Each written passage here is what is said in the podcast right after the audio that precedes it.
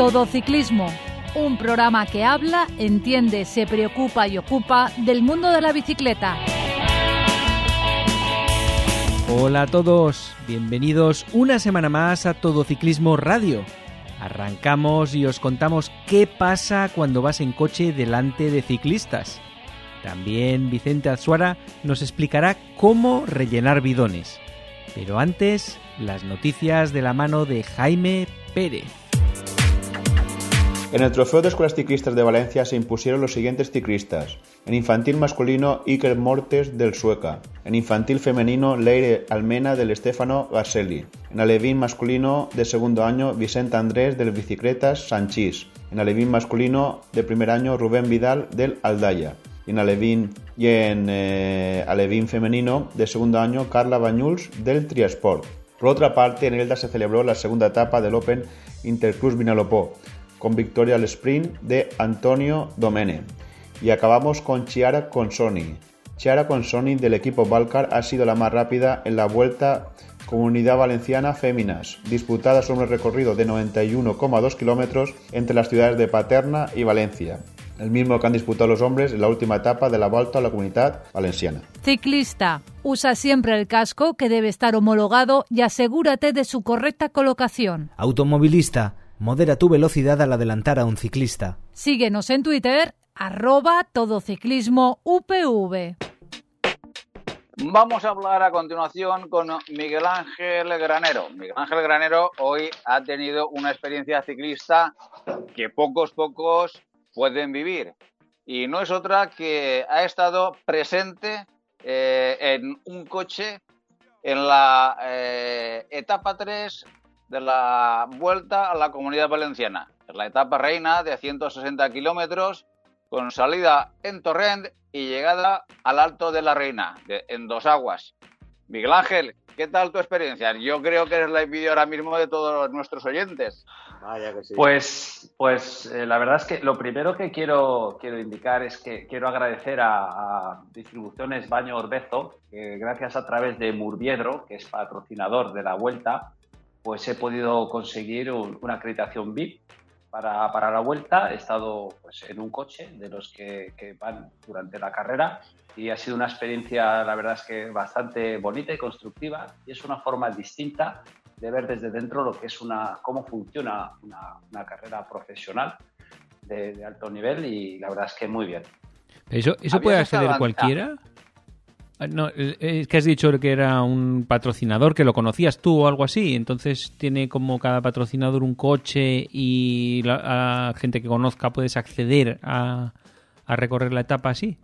Bueno, eh, a mí el otro día me llamó un amigo y me dijo si, me, apetecía, si me interesaba. Eh, lo pude encajar en, en, el trabajo.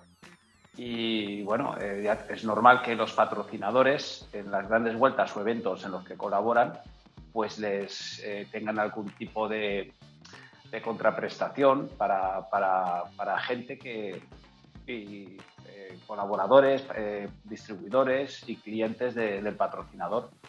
Por ejemplo, en el fútbol pues pueden tener algún palco que les cede el, el equipo y en este caso pues un coche. Pero tú, Miguel Ángel, ¿habías vivido con anterioridad algo semejante? ¿Habías estado eh, haber vivido desde dentro alguna etapa eh, en, dentro del ciclismo profesional? Pues no, yo lo más que había hecho era alguna vez acercarme a Valencia, alguna, alguna llegada de, de alguna de las vueltas que se han celebrado cuando era Valencia llegada. Y el año pasado en el puerto de Bernia, en la Vuelta a Valencia, pues me acerqué también para verlo, pero, pero no había tenido la suerte o la forma de, en la que lo he podido vivir hoy, que la verdad es que ha sido muy, muy constructiva y gratificante. Pero cuéntanos, cuéntanos exacto, exacto, Es que lo de ser un VIP todo el mundo no lo podemos ser. Eh, obviamente. Está, Con el cartelito, llevando el cartelito ese colgado del cuello, ¿no? ¿Llevabas? ¿O no? Con la pinza, bueno, con la pinza. Bueno, bueno, eh, yo he llegado y mientras eh, iba buscando que para que me dieran la acreditación la gente te mira así como este que es donde se ha metido, se ha colado. ¿Quién Pero es una este? Vez que te dan la, la, acreditación que vas buscando, la oficina donde te la hacen, ya te ven de otra forma, ya te tratan de otra manera, ¿eh? O sea que, pero bueno, eh, la verdad es que he estado en uno de los coches de, de los delanteros. Hemos sido pues el conductor y yo solos esta vez en el coche, lo que lo ha hecho más, más ameno. Eh, él también era ciclista y hemos estado hablando de, muchas cosas, anécdotas. Eh, y bueno, eh, yo no he conocido el recorrido prácticamente hasta que estaba allí, porque este año la Vuelta a Valencia, por temas de COVID, eh, para aglomeraciones de gente en la carretera, en las llegadas y todo eso, pues no ha publicado el recorrido, solo decía la salida y la llegada donde era, y no lo publicaba prácticamente hasta que se daba la salida. Y bueno, para mí ha sido una gratísima sorpresa cuando he podido ver el perfil y el recorrido. Eran 165 kilómetros y casi 4.000 metros de desnivel sin apenas puertos relevantes. O sea, imaginaros, o sea, el rompe piernas y la zona por la, por la que han ido. Y yo me he alegrado mucho porque creo que el recorrido de hoy, cicloturísticamente hablando, en Valencia es muy difícil de mejorar. O sea, hoy era una gozada, una pena que la televisión, Eurosport en este caso, eh, solo haya retransmitido la última hora, pero es una, es una etapa para una, la vuelta a España y echarla eh, prácticamente entera. Precioso la ruta y con un realizador medianamente inteligente venderíamos lo que es la, provincia de Valencia, la comunidad, de una forma espectacular. Pero, y antes de, llegar a la etapa, ¿qué te da acceso en la salida al pase VIP? ¿Qué has podido hacer allí? Bueno, eh, la verdad es que como están las cosas del tema del COVID, eh, hay que ser bastante prudente, hay que ir con bastante cuidado, donde evidentemente eh, pues no hay tanto movimiento, tantas cosas como podía haber anteriormente, de patrocinadores y de cosas, tanto tanta holgorio como, como había. Entonces, pues uno que acaba de llegar, que encima está invitado, pues intenta colaborar y aportar su granito de arena, haciendo lo que te dicen, yendo a donde te dicen, no haciendo tarde y siendo respetuoso con las distancias y, con la gente. Pero entonces durante la salida ahora mismo no sé cómo estará el tema. No se puede estar hablando con un corredor, subiendo a su autobús, ese tipo de cosas así descartadas. Sí, más bien sí, más bien sí. O sea, es un riesgo eh, que, al que expones al corredor y se expone él también. O sea, es, no es sencillo. Eh, ya de verdad que los organizadores de estas, estas pruebas pues eh, lo están pasando mal y no es, es fácil. Y aunque sea de momento este año, pues guardar un poquito las distancias y ya habrá tiempo para poder acercarnos, hacernos fotos, pedirles autógrafos. O sea que yo creo que ahora es momento de, ser un poquito cauto en todo eso y, pensar en, otras cosas más que en uno mismo, en pedir fotos o en pedir Oye, ¿y ellos cómo lo gestionan todo el rato ese antes de la salida? Porque antes era que si se sentaban allí un poco en una mesa, que si se daban un paseo, tal. Ahora, ¿qué hacen los corredores? ¿Ni se les ve el pelo y se presentan directamente en la salida? ¿Cómo está el ambiente ahí? Bueno, a mí me habían citado poco antes de las 10, sobre las nueve y media ya estaba en Torrent. Eh, no, estaba en Torrent en un centro comercial que está cerca del bypass o sea, la, carrera no sale lo que es de dentro de la programación para evitar eh, las aglomeraciones de gente.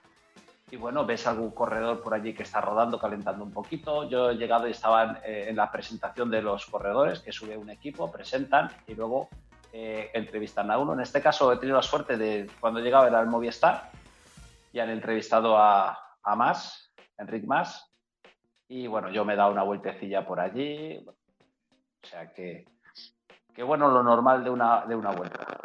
Pero, eh, ¿te has encontrado con mucho público en la salida? No, la verdad es que poco público, era una zona alejada, eh, en un centro comercial, pero era un día laborable, las 9 de la mañana, alejada de, de cualquier núcleo urbano, está mm, poca gente, la verdad. Y, luego ya después te has metido en el coche, has visto la etapa y tal. Y yo tengo que decir que yo eh, hace un par de años fui también en, la Vuelta a Valencia en el coche y me pareció un momento tostón increíble. Todo el recorrido, ir dentro del coche a una velocidad de la leche y no podías ver nada, no podías parar a hacerte fotos. Me pareció un terror. ¿A ti qué te ha parecido esa parte? Bueno, eh, el, compañero, el conductor que llevaba, ya me dijo que si se producía. Yo, nosotros íbamos delante. Delante, delante del pelotón. nunca, sí, sí, lo que no podía nunca era pillarnos o sobrepasarnos el pelotón. eh, llevábamos radio vuelta y vas escuchando un poquito cómo va la, etapa. Él me ha dicho que si se formaba una escapada y esa escapada cogía dos, tres minutos, pues podíamos tener la posibilidad de parar, de dejar pasar la escapada, de verlos pasar y luego volver a subir al coche, volverlos a pasar y volvernos a poner delante. Eso siempre y cuando la carretera lo permitiera, fuera una carretera ancha, fuera una carretera que tú pudieras pasar a los corredores sin ningún tipo de problema. Claro, si te metes en una carretera estrecha, no puedes y no te puedes intercalar entre los corredores y el pelotón, por si el pelotón los pilla, etcétera, ¿no? ya va bastante tienen con los con los coches de equipo, que a veces algún altercado pues han sin querer han, ocasionado, como para que haya coches de invitados que, que, estén allí pues metidos por medio, ¿no? Ha sido una etapa que ha ido muy rápido. Las primeras dos horas han hecho 42 de media, increíble por la zona que han ido. Pero ¿y tú los llegabas a ver a los ciclistas yendo delante? ¿Los has podido ver algo? Muy poco. En algún momento, eh, sobre todo en la zona de Cofrentes, eh, yo los veía en un momento en el que los veía bajar por la Chirrichana, pero desde muy lejos. Y, bueno, pero yo, eh, como sabía que esto iba a ser difícil, y yo soy un apasionado de, me encanta el, los recorridos, me encanta en los montes y la zona. Pues yo iba disfrutando, explicándole al, al, compañero cómo era la carretera, la zona, lo bonito que era, que él también estaba disfrutando mucho. O sea que, que bueno, vas a vivirlo de otra forma. Si quieres ver a los corredores y ver etapa, lo normal es que te pongas delante de la tele. O sea, es que es así. Yo, un tostón, pues bueno, eh, yo. ojo, también, también las circunstancias que has tenido han sido buenas. Ir tú solo en el coche y que el conductor fuese ciclista. Eso ha sido una experiencia, un factor importante. ¿eh? A ver, es verdad, porque si hubiéramos sido cuatro en el coche, pues claro, eh, entre, mm, digamos que eh, hemos acertado en las paradas. Eh, oye, mira, me adelanto que aquí te, me estoy, pues tengo que hacer una parada para evacuar líquidos. Ah, pues yo aprovecho para también. Y hemos comido también un poquito en el coche, o sea que nos hemos coordinado bastante bien ese aspecto. Si hubiéramos sido más, pues a lo mejor hubiera sido un poquito más complicado. Pero también hubiéramos tenido más conversación entre cuatro personas, ¿no? Que no de todas formas, allí de todas formas, Miguel Ángel, eh, ¿a qué distancia eh, ibais vosotros en el coche eh, delante del, pelotón o de la cabeza de carrera? Pues la verdad es que intentábamos, íbamos bastante delante, bastante. intentábamos guardar la distancia, tener seguridad con el pelotón, pero han corrido tanto, sea que pensábamos que íbamos más sobrado de lo que parecía y escuchábamos a Radio Vuelta cómo iba diciendo a los coches que tiraran para adelante, de cómo iban los ciclistas. O sea, escuchábamos que ha habido una escapada que como mucho ha cogido un minuto y medio, pero el Movistar ha estado toda la etapa controlando las distancias, les ha salido muy bien porque luego se han llevado el gato al agua. Y la verdad es que cuando hemos llegado a, a la meta, apenas han habido 10 minutos de diferencia con, los... ¿Solo habéis llegado 10 minutos antes con el coche a meta? Sí, sí, sí, sí. No, es que la zona por la que ha transcurrido lo que es la, etapa, un ciclista, sobre todo un profesional, casi va mucho más rápido que un coche. ¿eh? Sí, oye, Miguel Ángel, una cosa. Yo creo que, eh, bueno, yo estoy con ganas de que me lo cuentes, pero igual los oyentes también deben estar bastante interesados. ¿Por qué no haces una pequeña descripción de por dónde ha ido la etapa, los sitios que te hayan gustado más y la zona esta? Mira, me gusta mucho, como dicen en algunos sitios, me gusta mucho tu pregunta, ¿eh? como dicen en algunos. Eh, mira, eh, a mí me, me, digo, me, parece, hemos salido de Torrent, hemos ido, hemos subido lo que se conoce el barco, luego dirección venta em, Venta Cabrera, luego eh, Corticheles, Corticheles dirección Buñol y ahí eh, dirección Yatoba. Se ha subido Río Juanes, que son un par de kilometritos pero duritos. El Alto de la Cruz, eso se llama el Alto de la Cruz. Sí, Muy bien. Correcto. Y de Yatoba hemos ido hacia Hortunas y La Portera, que son prácticamente 30 kilómetros de sube-baja con tres repechos eh, muy bonitos, muy bien tramo precioso, ese es un tramo maravilloso. ¿eh? Espectacular. Es, bonito como el solo. una, vez, una vez hemos llegado a la portera, hemos cogido la nacional ya dirección Cofrentes. Aquí es el único punto donde posiblemente se pueda mejorar lo que es ese tipo de recorrido, si en vez de haber bajado la Chirrichana, ojo que es muy bonito y es muy seguro y carretera ancha, eh, hubieran bajado por Casas del Río y luego enlazar hacia Cofrentes, es el único pero. O sea, pero la etapa es de 10. Con eso hubiera sido de matrícula, ¿vale? Hemos bajado a, Cofrentes y en Cofrentes ya hemos cogido pues carreteras lo que son del PEMBA. El PEMBA, para quien no lo sepa, es eh, la abreviatura del Plan de Emergencia Nuclear de Valencia, allí la central. Entonces hay carreteras por allí que están eh, bastante arregladas para circular y de allí eh, nos hemos, hemos subido el alto de embarcaderos, que era un par de kilómetros también exigente, y luego hemos tirado dirección, digamos, Castilblanques, pero sin llegar a Castilblanques. Y hemos girado hacia salir hacia el pantano, que veíamos el castillo de Chirén. Una pena, quiero hacer un inciso, de que la carretera que une Cofrentes con, eh, con Cortes de Payas por Castillo de Chirén siga sin estar arreglada. Un, eterno, un enorme socavón que se hizo que se produjo hace unos años, el agua. Es una pena. El otro día pasé por ahí, encontré un hombre le pregunté y me dijo el por qué. Porque está, eso está pendiente de una expropiación de un hombre que se niega, entonces está cortada la carretera. Pero bueno, volvemos al recorrido. Pero aquí lo quería indicar. Entonces, esa zona eh, hasta Cortes de Payas, hasta que llegas a la carretera de Cortes de Payas, es un rompepiernas precioso, pero un rompepiernas. ¿eh? Hay unas rampas, subes, bajas, y luego la zona de Cortes de Payas, eh, bueno, cuando ya llegas al pueblo, que ves cómo la, el pantano, la carretera se introduce en la montaña, un túnel que hay, es, vamos, es una zona donde tienes que parar a hacerte una foto. O sea, es precioso. Y luego ya coges, giras a la izquierda, coges la carretera de Otonel, el primer de los 500 metros, que vas como colgado por la carretera, y luego tienes un rampón, que es brutal, bueno, es espectacular. O sea, el recorrido, has comentado que, me estás dando ganas de ir con lo que estás diciendo, o sea que, pero es tan bonito. Sí, yo ya os digo que es la zona de Otonel, que es los cañones del Júcar, es, eh, tiene tramos. Una vez pasas otro, o sea, subes, voy a continuar con la descripción de la, eh, por llegar a un orden eh, cuando ya coronas esa zona, luego tienes una zona de rompepiernas, eh, desaparece lo que es la vegetación, todo producido por el gran incendio que hubo en 2012. Una pena. Ahí te casca el sol, que es, hace, aumenta la dureza, y llegas a la subida al alto de Otonel, donde los dos últimos kilómetros son duros, como decimos aquí, de collons. Son duros, pero preciosos. Y además la carretera, el quitamiedos es de obra, que le da un toquecito más especial, no es de estos metálicos, ¿vale?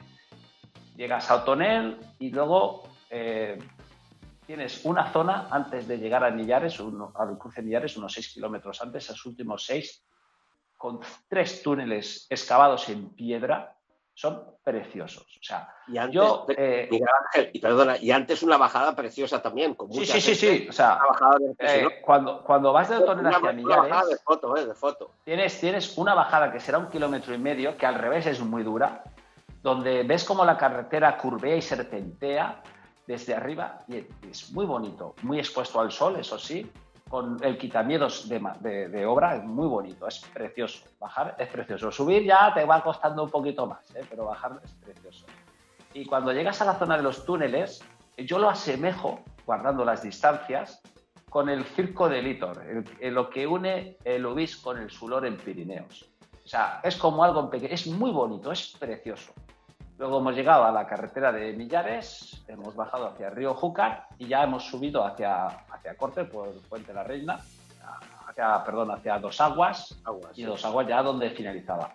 Preciosa. La ruta, ya os digo, difícil de mejorar. O sea, yo animo a cualquier cicloturista que se acerque con el coche, que acorte, pero que lo esencial lo haga. Es precioso preciosa, vamos. ¿Dónde se podría dejar el coche para hacer esa ruta que no sea que no salga salvaje, claro?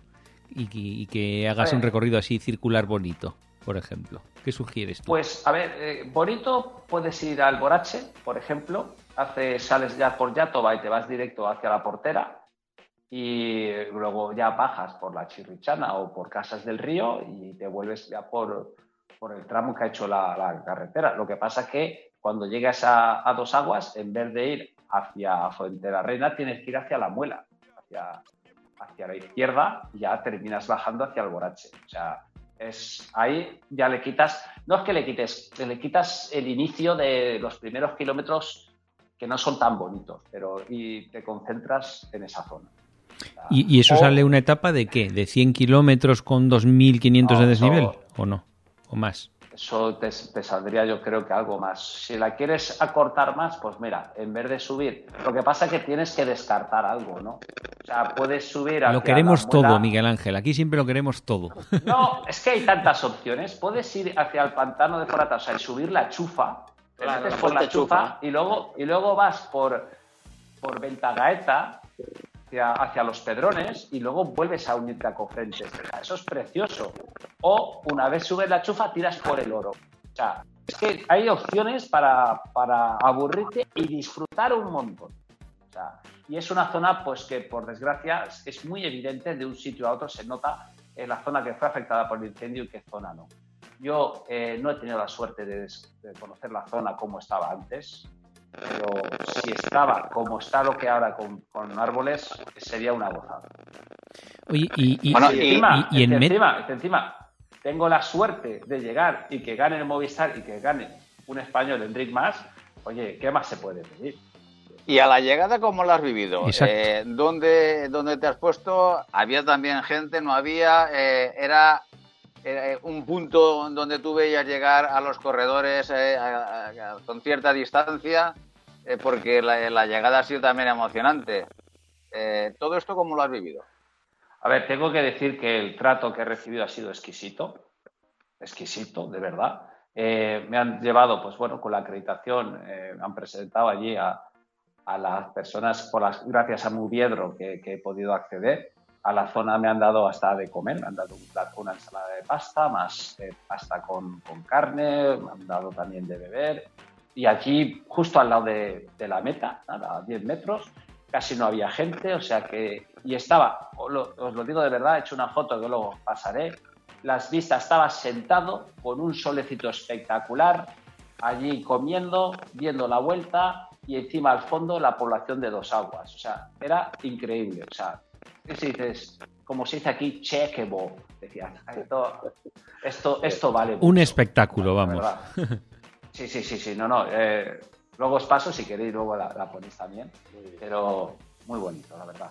Y encima he visto llegar a, ya pasé de fotos que he hecho, he visto los últimos 100 metros en, dada en directo, ver cómo, cómo más ganaba.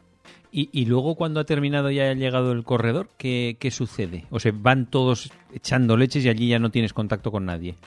No, la verdad es que tú estás allí de forma relajada, hemos terminado de comer, hemos estado allí hablando con ciertas personas, eh, me han presentado pues al organizador de las etapas, de los recorridos, etcétera. Y bueno, hemos dado tiempo para no apelotonar porque de aquí han, puesto el, podio y todo lo que es en la carretera para que no... Y al rato pues eh, hemos cogido el coche y me han dejado justo en la salida al lado de mi coche. O sea que no he tenido que buscarme la vida para nada, me han tratado de maravilla y desde aquí agradecerlo eh, públicamente a, a Murviedro, a la vuelta a la comunidad valenciana, o sea que todo de chapó. La verdad es que muy, muy, muy, muy interesante y sobre todo, sobre todo los que no podemos disfrutar de ese pase VIP, pues nos ha dejado los dientes más que largos, extra largos. Oye, una etapa. Y me alegro mucho por ti, Miguel Ángel, porque te lo mereces. Eres una persona del, del ciclismo y vives por y para la bicicleta.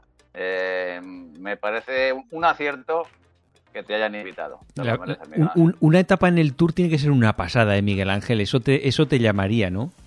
Mira, eh, ¿pero qué quieres que te Yo estaba disfrutando de ver el entorno, de, de por dónde iba, o sea, pasar por lo, ver a los policías, o sea, vivirlo un poquito desde dentro. Yo ya le he dicho que era consciente de que no iba a poder seguir en sí lo que es la etapa tanto, pero es otra experiencia. A lo mejor si me tiras 5, 10 o 6 etapas seguidas por zonas llanas, o como ocurrió el día anterior con mucha lluvia y que apenas se podía disfrutar, pues a lo mejor me quedo con otro sabor de boca. Pero la verdad es que yo he disfrutado mucho, eh, una experiencia muy bonita y, nada, ahí me queda y a ver si hay suerte otro año. Y aparte, Miguel Ángel, tienes un añadido. Y es que ahora después, cuando empiecen a salir por YouTube y estos sitios los resúmenes de la etapa, cuando tú los veas digas, coño, pues ahí está pasado, pues esto, mira cuando... Y te estarás acordando cuando has pasado esta mañana por ahí en el coche y, mejorando un poquito. Eso siempre da mucho gusto, ¿no? Exacto, exacto, exacto, exacto, exacto. Muy bien, muy bien.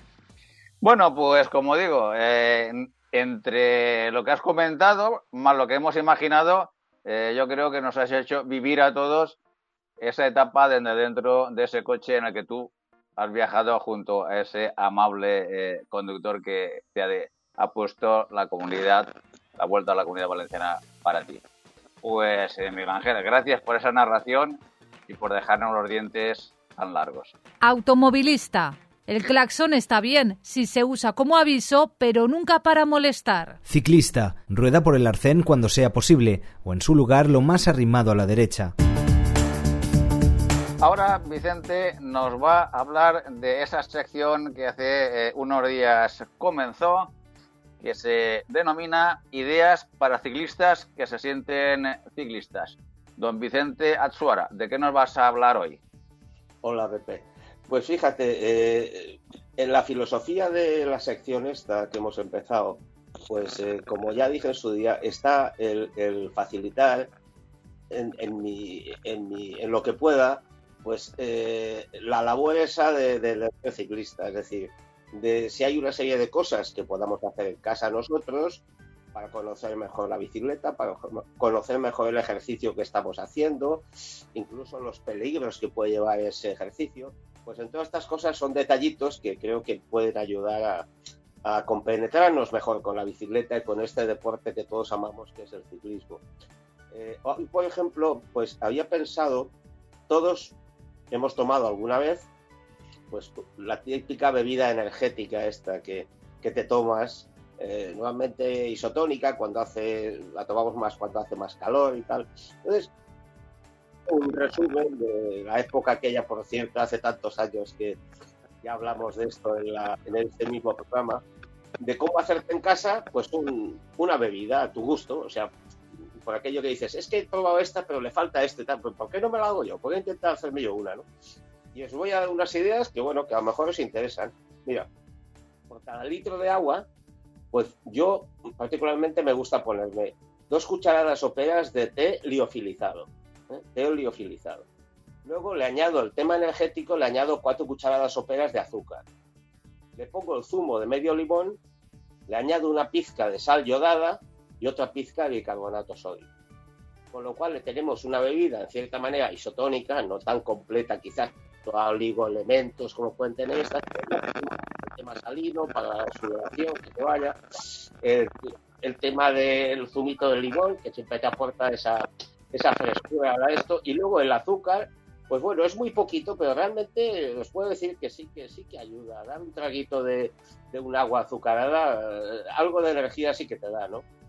Y bueno, esto yo lo que digo es que mm, estos son, digamos, en cuanto a ingredientes, una idea y en cuanto a cantidades, a gusto del consumidor. Es decir, lo que no hay que hacer nunca es poner, por ejemplo, mucha azúcar, no hay que pasarse con el azúcar con el, con el tema este.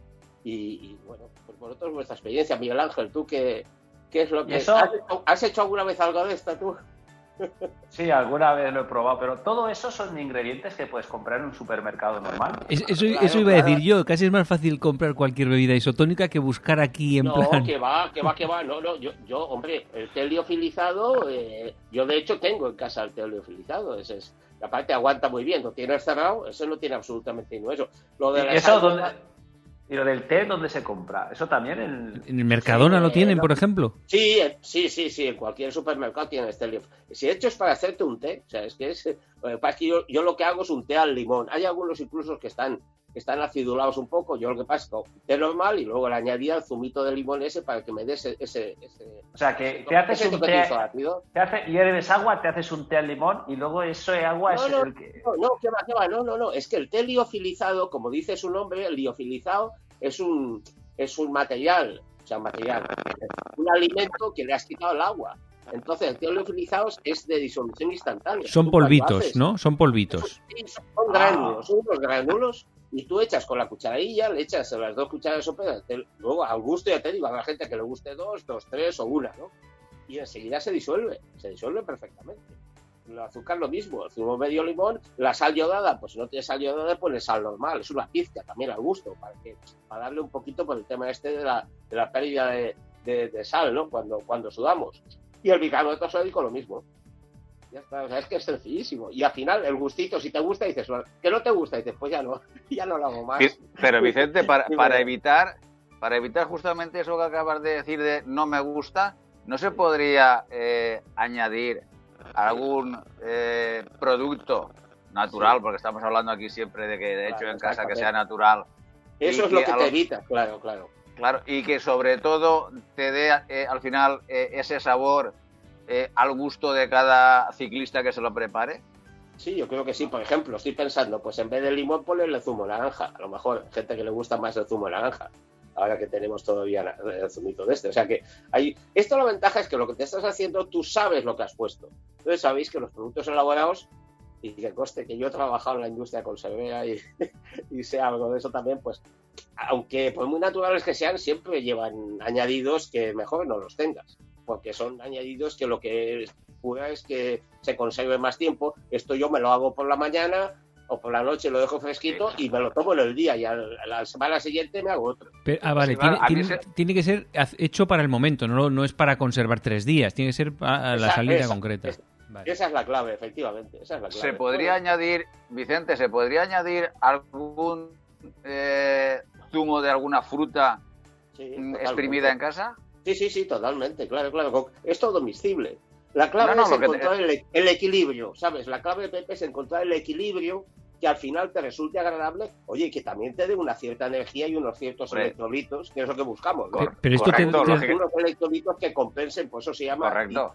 isotónico. O sea, esto te da más que el agua, ¿no? Todo esto, esta sugerencia tuya. Claro, claro, claro. Siempre son suplementos, claro, claro. ¿Y qué te da de menos que una bebida isotónica?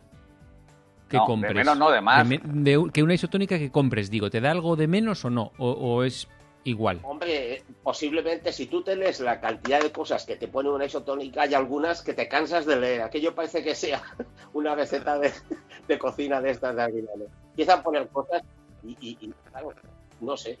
Es que también yo busco un poco la sencillez a veces, ¿sabes? Entonces, pues, ¿qué decías, este, Miguel ¿Qué decías? A ver, yo, eh, referente al agua, eh, hace poco tuve una charla con un nutricionista y nos dijo que el agua no hidrata. El agua moja, pero no hidrata, no rehidrata. O sea, tienes que echarle un poquito. O sea, un ciclista solo con agua no pasa. O sea, tú tienes que llevar un bidón de agua para, si comes y tal, o en verano refrescarte. Pero que siempre es mejor llevar algún tipo de sales o algo que te pueda alimentar o aportar al cuerpo. Pero esto hablamos en, verano. llevar dos bidones. dos bidones. Uno con un líquido, agua o cuasi agua, y otro que lleves más concentración. Yo he dicho, cuando iba, hacía la quebranta huesos, por ejemplo, yo llevaba dos bidones, dos bidones, en uno llevaba más alimento y en el otro llevaba más, digamos, electrolito, más cosa para eh, reponer, pues eso, las, las, sales que pierdes. ¿Y qué significa más alimento? Que has dicho, en uno alimento y en otro electrolito. No, no agua. es que si os vais a cualquier tienda de nutrición deportiva, pues veis que hay infinidad de, de, de, en plan de gel, en plan masticar, en plan de líquido, en plan... es, un universo tremendo, ¿no? Y entonces, claro, aquí hay una cosa que, mm, bueno, ya estoy metiéndome un poquito, pues si queréis lo tocamos, que es muy interesante, ¿no? Eso lo pensaba, lo pensaba hace otro día. Eh, cuando tú te tomas una cosa, Paco, eh, la energía que tú tomas, normalmente son seis hidratos de carbono, esos hidratos de carbono se caracterizan por tener una cosa que se llama el índice glicémico. El índice glicémico es la rapidez con la cual el cuerpo absorbe vía torrente sanguíneo esa, esa, ese hidrato de carbono para pasarlo al músculo y que te, y que te sirva para, para que te dé esa ayuda ¿no? energética. Bueno, pues entonces, claro, están una cosa que se llama las maltodextrinas y las maltodextrinas se caracterizan porque es compuesto hidrocarbonado, pero que tiene una liberación más lenta. ¿eh? Aquí viene, o sea, lo que más rápido tiene el índice glicémico 100, que es el es pues la glucosa y el azúcar.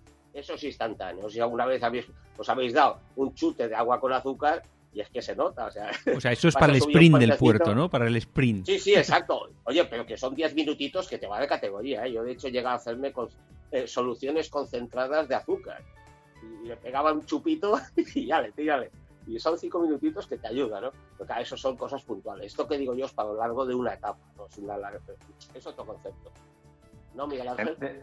A ver, de la maxodestrina eh, sí que quiero comentar, porque esto es algo que nos dijo el nutricionista con el que estuvo dándonos la charla, que habría que llevar un bidón de, sales y otro, el de, de, agua, poderle echarle maxtrodextrina, que hay, que son maltodextrina, que hay, que hay insípida, que no aporta sabor a lo que es al agua, que la puedes tomar incluso comiendo, que no afecta a lo que es a la digestión, por eso a veces no es bueno tomar sales mientras cuando has comido, ¿vale? no afecta a la digestión y que es muy conveniente porque complementa mucho lo que es la, eh, lo que es a la hora de beberlo.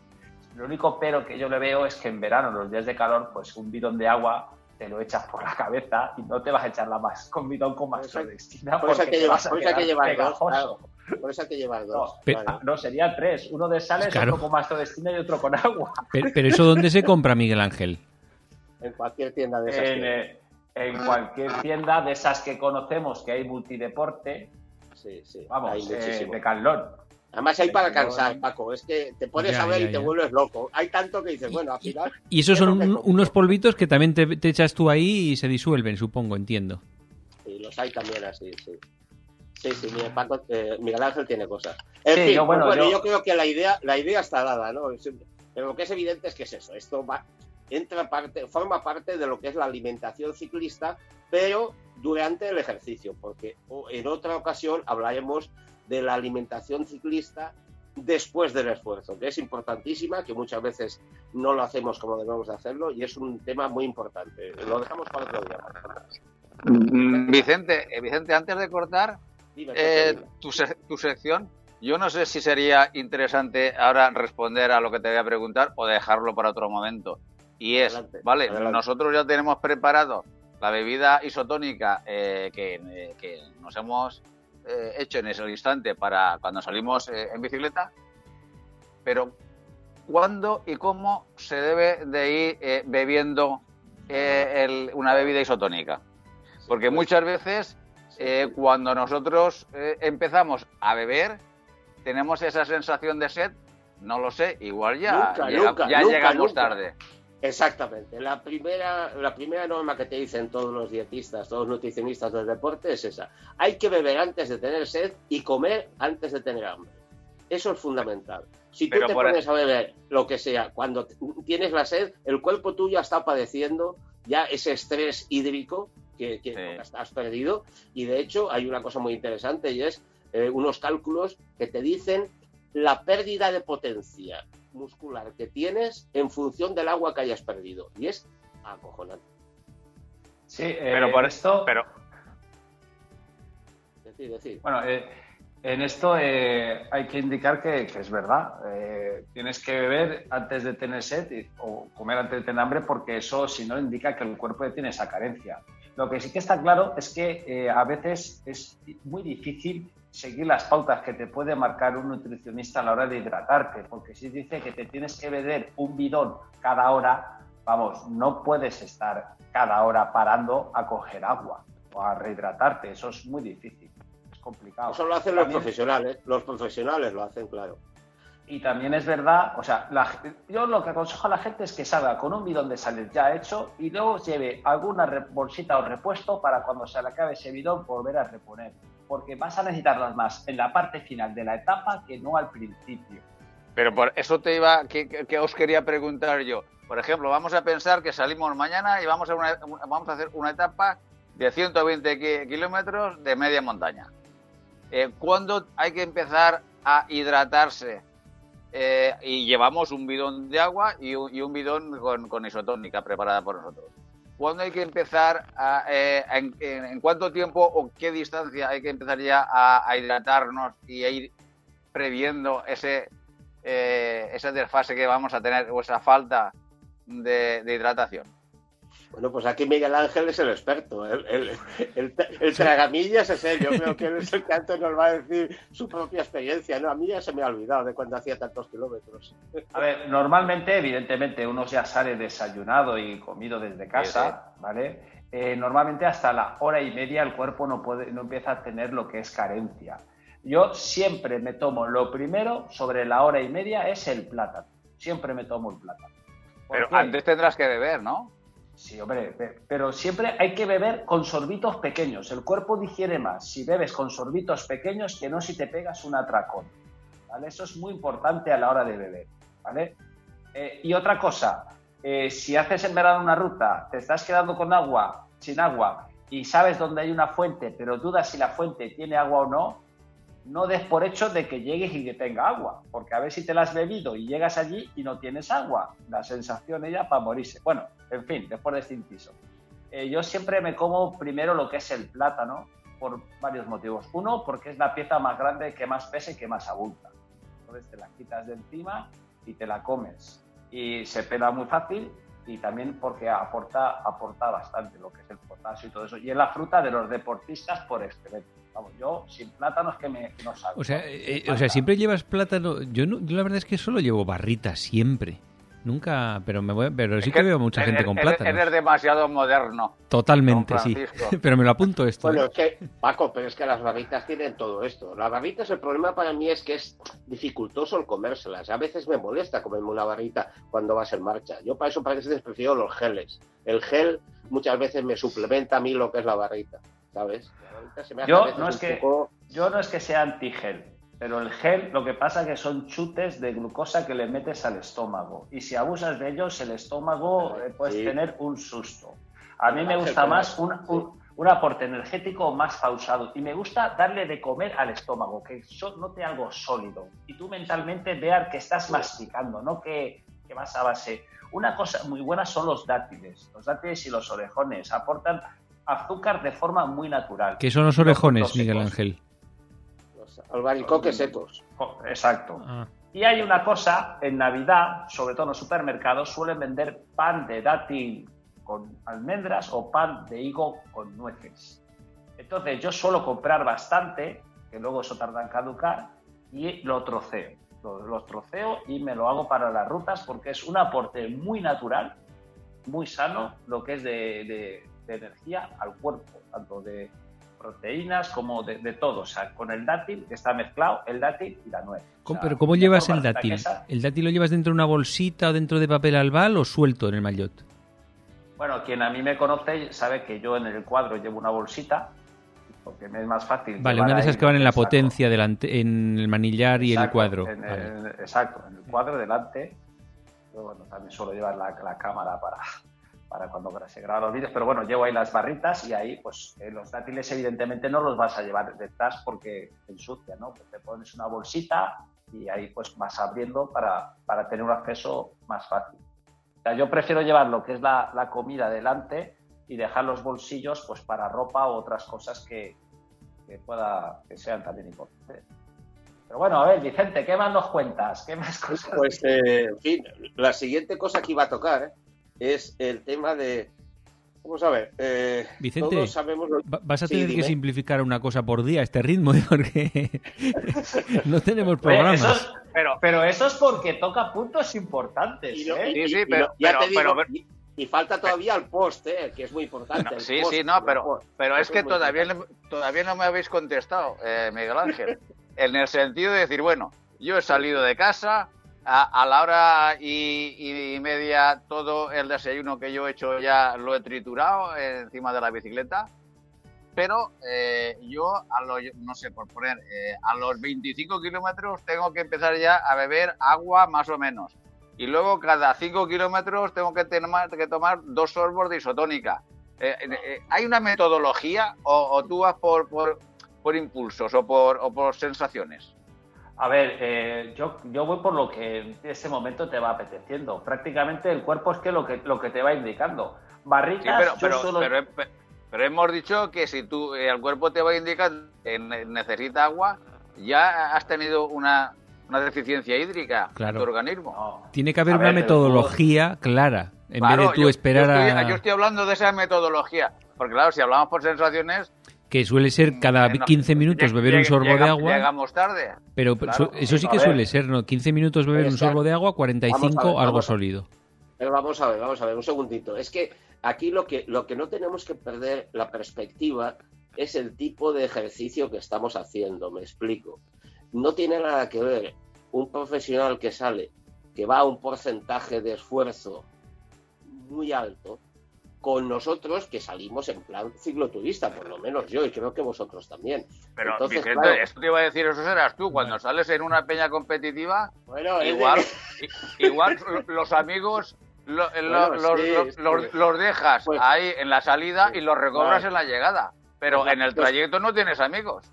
Pues cuanto, cuanto más competitivo sea uno y cuanto más le dé, efectivamente eso acelerará el ciclo de reposición. Es decir, Claro. cuando tú más aprietas, más tienes que darle. Y cuanto más tranquilo vas, menos. Y cuanto más calor hace, más tendrás que beber. Aunque insistiendo que siempre, aunque haga frío, también hay que beber, que es otra cosa que también Correcto, muchas veces se nos olvida. Dice, no, es que no Correcto. he hecho. No, no, siempre se pierde, aunque sea nada más por el aliento, estamos perdiendo eh, vapor de agua y por tanto estamos deshidratándonos en menos cantidad, ¿me entiendes? Lo que sí que está claro que los días de lluvia o de más humedad es eh, da- no be- bebes menos porque es como si el cuerpo cogiera humedad, de la- o sea, no te deshidratas tanto. ¿Vale? Sí, bueno, sí, es que no sudas. Lo, lo- lo- lo primero es que no sudas, con lo cual no, no pierdes ni agua ni sales. Entonces tampoco tienes la necesidad de hidratarte tanto. Pero, por ejemplo, Pero- ojo a los días esos fríos, que digo yo, esos días fríos, que tal, que vas tapadito, ¿no? Si yo no, pues sí, se suda y sí que sí que toca. No, pero, Sí, sí. pero a ver, los, los días de invierno de frío, por lo menos a mí en mi caso, yo no sudo, pero sí que, me, que tengo que parar más a, a orinar que en verano. O sea, Sí, porque el sí. cuerpo suelta el líquido, pero no lo suda, sino lo, lo acumulas de otra manera. Por lo menos a mí, ¿eh? Sí, sí, es que a mí también me pasa. ¿eh? Totalmente, totalmente. A mí también me pasa. En fin, Eh, pues nada. O no, y no, te quiero contestar a, a lo que decías, o sea, eh, no es que bebes cuando tienes sed, sino que vas bebiendo poquito a poco, a lo mejor ya de forma un poquito más instintiva, pero y quizá más las sales, eh, porque cuando llevas barritas, pues te lo dejas para el agua, te lo dejas para las barritas. Y barritas, pues solo llevar una cosa variada para ir variando los sabores y lo que vas tomando y tener un, aporte un poquito de, de cada cosa. Entonces, eh, cuando un ciclista eh, sufre rampas, cuando es claro, cuando un esfuerzo ya prolongado en el tiempo y demás, y empieza a notar esa sensación de rampas en las piernas, eso es una deficiencia ya de, de, de, de- de sales, de Dicen, agua. dice- dicen que el potasio tiene mucho que ver. Y, Sí, y sí. es y uniendo, uniendo el potasio y la deshidratación, que entonces es un cóctel eh, explosivo. El otro, Eso es Con lo cual- yo entendido. el otro Yo he día- tenido cual- alguna, ¿eh? Yo he tenido alguna, yo sé lo que es. Vicente, tú que sabes de eso, yo el otro día leí que lo más efectivo contra las rampas y todas estas cosas era la mostaza. O sea, un lametón de mostaza era lo que las cortaba. Ah, pues. Tengo pendiente Sí, probarlo. ¿eh? La, la Lo malo es mostaza, que, lo la malo es mostaza que con- llevar mostaza encima por si acaso te coge una En un bote de esos. ¿eh?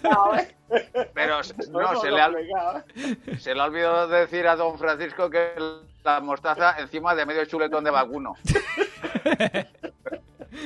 Bueno. Pero bueno, No, pero no, que- de, de la, de la rampa hablaremos otro día, que también es un tema muy importante, que seguro que Miguel Ángel también nos cuenta cosas, que eso es muy importante. Casi todos Seguro que sí. Y como te coge una rampa y no la no afrontes la situación bien, posiblemente tenga que venir alguien a por ti en el coche. ¿eh? O sea que a, mucho a mí me, ha- a mí me ha pasado más de si, una la vez. afron- si la afrontas bien, Pepe, es por- yo, he- yo he terminado una marcha ciclista Requena, tierra de, de- de vinos, con un ram- un- una rampa que me cogió saliendo de Casas del Río, subiendo de Casas del Río hacia arriba, ¿eh? cuando hacíamos el recorrido ese. Ahí me cogió una rampa, oye, y lo afronté, chico, y llegué, perdí cinco minutos, pero llegué, llegué hasta el final, ¿eh? En, ese, en esa misma Ojo, marcha y en ese mismo sitio se me- a mí me produjo la primera rampa que yo dije, ¿esto qué es? Que Pero se un me va a dolor, la un pierna. dolor, un Sí, dolor es verdad, aquello, es verdad. aquello parece, sí, sí, la primera vez que te coge duele tela, ¿eh? Sí. Muy Bueno, bien. oye, Son Vicente, pues, Pues pues nada, gracias oye. por, por ese, por ese Venga, bueno, eh, eh, saber extender el conocimiento y prepararnos sobre todo esa, eh, ese isotónico tan necesario para el ciclista y sobre todo al gusto. ¿Qué más queremos? Esto sí que es, bueno, compartir experiencias vivas de don Vicente Atsuara. Bueno, pues hasta aquí el programa de hoy.